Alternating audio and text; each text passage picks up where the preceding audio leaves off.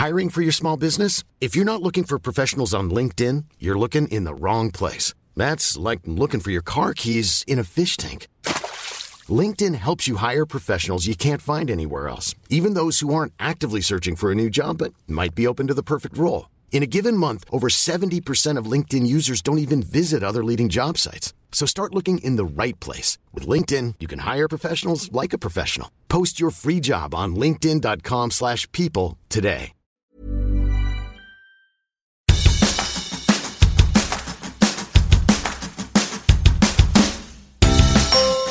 Hola, soy Hanna Fernández, profesional de la comunicación, emprendedora y apasionada del bienestar y del crecimiento personal. Bienvenidos a mi podcast.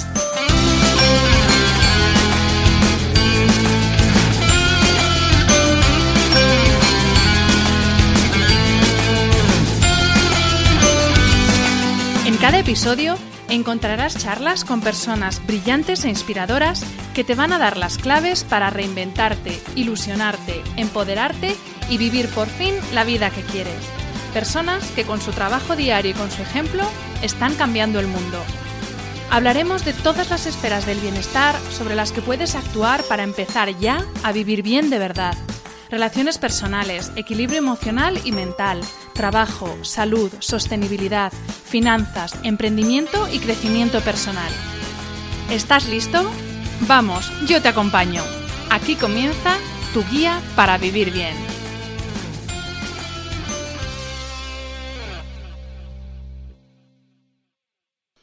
Hola a todos y bienvenidos a este nuevo episodio. Hoy os traigo otra de mis cápsulas breves que sé que a muchos os gustan, o al menos eso es lo que me decís en vuestros comentarios en redes sociales y en las distintas plataformas donde podéis escuchar este podcast. En esta ocasión, y aprovechando la reciente visita del periodista canadiense Carl Honoré a España, os quiero hablar de dos de sus obras. Una de ellas es Elogio de la lentitud, que se publicó en 2005, sobre el movimiento mundial del slow living, del que ya hemos hablado bastante en dos episodios en este podcast y que supone un desafío total al culto a la velocidad.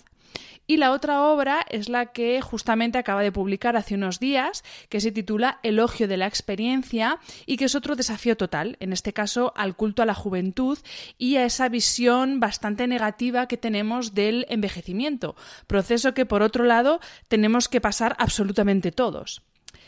Antes de entrar en materia, quiero recordaros que durante el mes de junio el podcast de Hanna Fernández cuenta con el apoyo de Storytel, una plataforma de audiolibros, libros electrónicos y podcast con más de 100.000 títulos listos para escuchar desde el móvil.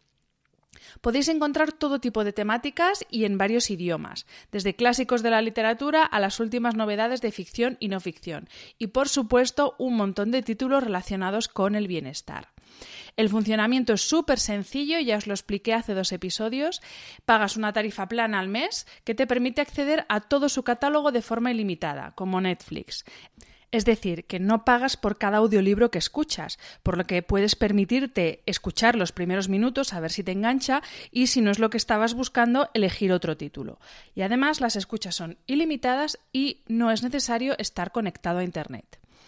Ahora que empiezan las jornadas intensivas en el trabajo, que a algunos les permite pasar la tarde en la piscina, por ejemplo, también empiezan las escapadas de fin de semana y las vacaciones están a la vuelta de la esquina con un montón de horas de coche, de tren o de avión, creo que es el mejor momento para probar Storytel. Además, Storytel quiere premiar vuestra fidelidad a este podcast con 30 días de prueba gratis. Solo tenéis que entrar en storytel.com barra Hana, registraros y empezar a disfrutar de las mejores historias. Precisamente tenéis ya disponible como audiolibro en inglés uno de los dos títulos de Carl Honoré de los que voy a hablar en el episodio de hoy. Es justamente el que se acaba de publicar, el de Elogio de la Experiencia. Así que os lo dejo como sugerencia para que comencéis con vuestra prueba gratuita. Muchas gracias a Storytel por su labor de mecenazgo y por su confianza en mí y en este podcast, porque la vida es más emocionante cuando escuchas. Y ahora sí, comenzamos con el episodio. En el año 2012, la Oficina Regional Europea de la Organización Mundial de la Salud hizo público el Informe Europeo de la Salud 2012, subtitulado Trazando el Camino hacia el Bienestar. En el que por primera vez en la historia de la OMS se estableció la mejora del bienestar de la población como una parte integral de la nueva estrategia sanitaria de Europa para el año 2020. Y es que cada vez tenemos más claro que bienestar no es ir a un spa a darse chorros y masajes. Bienestar es estar sano y no solo físicamente. De hecho, eh, la OMS lleva más de 60 años hablándonos de un nuevo concepto de salud, según el cual eh, se define no solo por la ausencia de enfermedad, sino por un estado de completo bienestar físico, mental y social podemos identificar muchos factores como la dinamita que hace saltar por los aires ese equilibrio físico, mental, social. Pero para mí hay uno por encima de todos los demás, y ese es la velocidad. Hacerlo todo lo más rápido posible para poder pasar inmediatamente a la siguiente actividad, sin dejarnos un segundo de respiro. La semana pasada los medios de comunicación se hacían eco de la llegada oficial de la tecnología 5G a España. Y entre muchas otras maravillas, esta tecnología, como afirman en un anuncio de televisión de una de las grandes compañías de telefonía, permitirá descargar todos los capítulos de la nueva serie de moda en 7 segundos. Y además permitirá descargar una película completa en nuestro smartphone en menos de 3 segundos. Y yo me pregunto, ¿de verdad que esto es necesario? ¿O estamos perdiendo un poquito el norte con hacerlo todo rápido y conseguir que todo sea inmediato? Larry Dossey es un médico americano que en 1982 acuñó el término enfermedad del tiempo. Hoy todos sufrimos esta enfermedad, que no es otra cosa que el culto a la velocidad. Tenemos una obsesión desmedida por embutir el mayor número posible de cosas en cada hora y cada minuto. Y pretendemos ahorrar un segundo de tiempo hasta en las cosas más placenteras, como pueden ser comer o disfrutar de la buena compañía. La velocidad en sí misma no es mala, ojo. Lo que es malo es que sea una adicción a la que idolatramos y rendimos culto. Y lo hacemos en todos los aspectos de nuestra vida y con todos los seres y recursos que tenemos a nuestro alrededor. Vivimos en un mundo obsesionado por hacerlo todo cada vez más rápido, en hacer cuantas más cosas mejor, en exprimir cada segundo del día de la forma más productiva posible. Hasta las cosas que por naturaleza son lentas, como perder peso o cultivar el campo, por ejemplo, queremos que sean inmediatas, uno de los grandes perjudicados por este culto a la velocidad con el que vivimos es sin duda el medio ambiente, la naturaleza. El sistema económico moderno genera mucha riqueza, pero en muchos casos lo hace a costa de devastar y aniquilar recursos naturales a una velocidad que no permite a la naturaleza regenerarlos. El año pasado, en 2018, a mediados de junio, alcanzamos el Día de Sobrecapacidad de la Tierra, es decir, que a mitad de junio ya habíamos consumido todos los recursos naturales que nuestro planeta había producido para España para 2018 y empezamos a consumir los de 2019. En España necesitamos los recursos de 2,3 planetas para mantener nuestro ritmo de vida, de consumo, de alimentación, etc. Y esto no hace sino empeorar. En 2019 alcanzamos el día de sobrecapacidad el día 29 de mayo, es decir, 15 días antes que en el año 2018. Pero no solo explotamos el planeta, no, también nos explotamos a nosotros mismos. Y me refiero al coste humano del turbocapitalismo, que es un término que utiliza Carl Honoré. En la actualidad existimos para servir a la economía cuando debería ser justamente al contrario. Pasamos horas y horas en jornadas interminables en el trabajo, algo que nos vuelve improductivo, que hace que cometamos más errores, que nos hace más infelices, que nos hace ponernos más enfermos. Las consultas de los médicos están llenas de gente con dolencias producidas por el estrés, como insomnio, jaquecas, hipertensión, problemas gastrointestinales. La ética del trabajo, que puede ser saludable con moderación, se ha desmadrado totalmente, hasta el punto de que la mayoría sufrimos vacacionitis que es la aversión a tener unas vacaciones como es debido, ya que estamos disponibles 24 horas al día, 7 días de la semana, incluso fin de semana y durante las vacaciones. En una entrevista para El País, el filósofo surcoreano Byung-Chul Han declaraba, y cito textualmente, Ahora uno se explota a sí mismo figurándose que se está realizando. La gran mayoría de nosotros vive al servicio de su trabajo, cuando debería ser al revés. Pero no, nosotros estamos pendientes del mail 24 horas al día, 7 días de la semana. Atendemos las llamadas, como decía antes, aun estando de vacaciones o el fin de semana. Algunos países han avanzado mucho en materia de teletrabajo, por ejemplo, y de autogestión del tiempo, pero en la mayoría, incluido España, seguimos anclados en la revolución industrial, cuando se empezó a pagar a los trabajadores por el tiempo que permanecían en el trabajo y no por lo productivos que eran. Y así seguimos. Este culto a la velocidad está tan asentado en nuestra cultura que no somos realmente conscientes del daño que provoca en nuestra salud, en nuestra dieta, en nuestra eficiencia en el trabajo, en nuestras relaciones personales, incluso en el medio ambiente. Y solo tomamos conciencia, por desgracia, cuando estos efectos se traducen en una catástrofe natural o en una enfermedad grave. Porque lo de vivir con contracturas permanentes, eh, con malas digestiones, con dolor de cabeza recurrente, tener alto el colesterol, tener hipertensión, tener diabetes, ya lo tenemos súper asumido como algo normal. De igual forma que rendimos culto a la velocidad, también se lo rendimos a la juventud, a lo nuevo, ya sea persona, animal o cosa, a partir de determinada edad ya no vale para nada. Y esto es algo muy curioso, porque es algo que nos llega a todos. Como dice Carl Honoré en su libro Elogio de la experiencia, ese momento glacial y demoledor en el que de repente te sientes viejo. Tu fecha de nacimiento, antaño una mera serie de números en tu documento de identidad, se convierte en una puya, en un memento mori, susurrándote la prueba de que ya vas cuesta abajo y transitas por una vía de sentido único hacia la faja y la mecedora. Es incuestionable que el siglo XX ha traído consigo una revolución de la longevidad.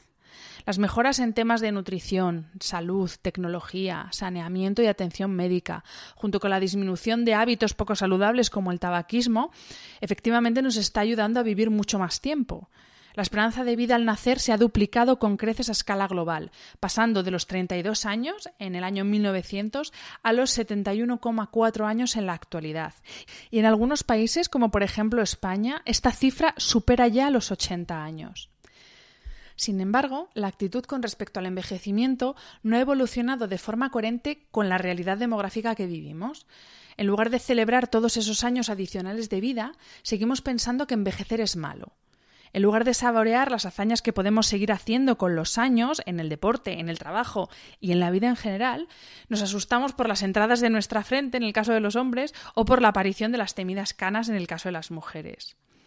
De nuevo, en palabras de Carl Honoré, nos aferramos a la idea de que envejecer es una maldición, de que a partir de un momento determinado, cada cumpleaños nos hace menos atractivos, menos productivos, menos felices, menos enérgicos, menos creativos, menos saludables, menos abiertos de miras, menos adorables, menos fuertes, menos visibles, menos útiles. En suma, menos nosotros mismos. El mensaje es el mismo en todas partes. Cuanto más joven, mejor como si envejecer fuera una enfermedad. Nuestra aversión a hacernos mayores, o incluso simplemente a parecerlo, es hoy más fuerte que nunca. Es evidente que envejecer tiene sus desventajas. Da igual cuántos superfoods comas o cuántas horas de yoga hagas a la semana. Tu cuerpo irá funcionando cada vez peor con el paso del tiempo y tu cerebro irá perdiendo fuelle. Es normal. Pero estoy totalmente de acuerdo con Carlo Noré en que el mayor inconveniente de todo esto no es el hecho mismo de envejecer, sino nuestra visión tóxica del envejecimiento. La idea de que las personas mayores son una carga sin nada que aportar es sencillamente absurda. Actualmente estamos llevando los límites de lo que todos podemos lograr mucho más allá de la primera juventud. Yo misma entreno a veces con un señor estupendo que pasa de los 60 años y que entrena para seguir corriendo maratones, cosa que lleva haciendo más de 20 años. Y si lo comparo conmigo, que ahora mismo no soy capaz ni de correr un 10.000, pues no os digo nada. Por no hablar de la cantidad de hombres y mujeres de éxito que siguen al pie del cañón, aunque han superado ya la edad de jubilación, como el filántropo Warren Buffett, que tiene 88 años, el actor Clint Eastwood, que tiene 89, la actriz Helen Mirren, que tiene 73, o la reina indiscutible de la televisión, Oprah Winfrey, con 65 años. Pero, ¿cómo superar esta versión al envejecimiento? Aquí juega un papel fundamental la actitud y dejar de lado los prejuicios.